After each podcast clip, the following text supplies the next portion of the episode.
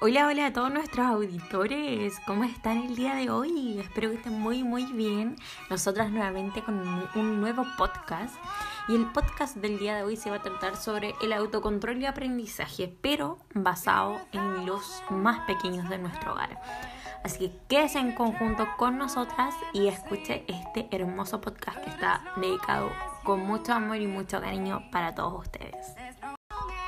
Bueno, y a todos nuestros auditores comenzamos con el podcast. ¿eh? Bueno, el autocontrol eh, forma parte de un grupo de habilidades totalmente que permite a niños y adultos manejar nuestros pensamientos, nuestras emociones, eh, nuestras acciones y sobre todo el quehacer diario que tenemos no es menor. Los expertos llaman función ejecutiva a este grupo de destrezas. Es muy interesante. Permanecer sentado, esperar en una fila, que nos hemos hecho muy adeptos con esta pandemia de esperar, tomar un turno.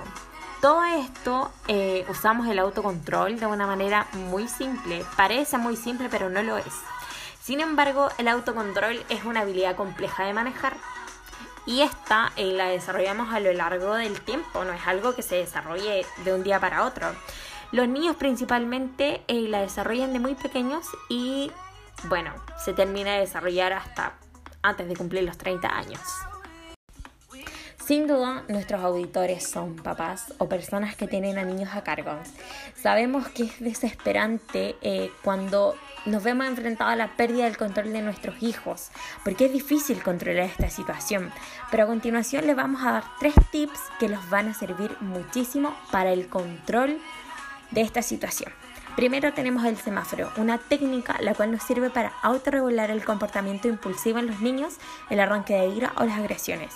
Las señales son las siguientes. La roja significa detenerse previo al actuar. El amarillo lo vamos a utilizar para pensar y reflexionar lo que estamos haciendo y buscar una solución a esto. Y el verde lo ocuparemos para actuar. Vamos a llevar a la práctica la solución que acabamos de encontrar. Para los pequeños que son más sensoriales, tenemos el tocar agua o arena. Esto sin duda les va a producir calma y les va a encantar porque están en contacto con elementos de la naturaleza. Y por último, ofrecer un abrazo o contención.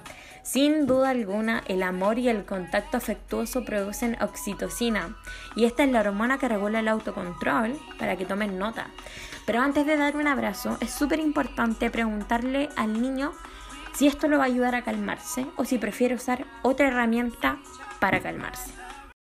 Bueno, queridos oyentes, para ir cerrando este capítulo, queremos concluir que el autocontrol va ligado al aprendizaje, ya que cada persona es un mundo diferente y a veces uno no sabe cómo controlarse, por lo que debemos aprender cómo hacerlo.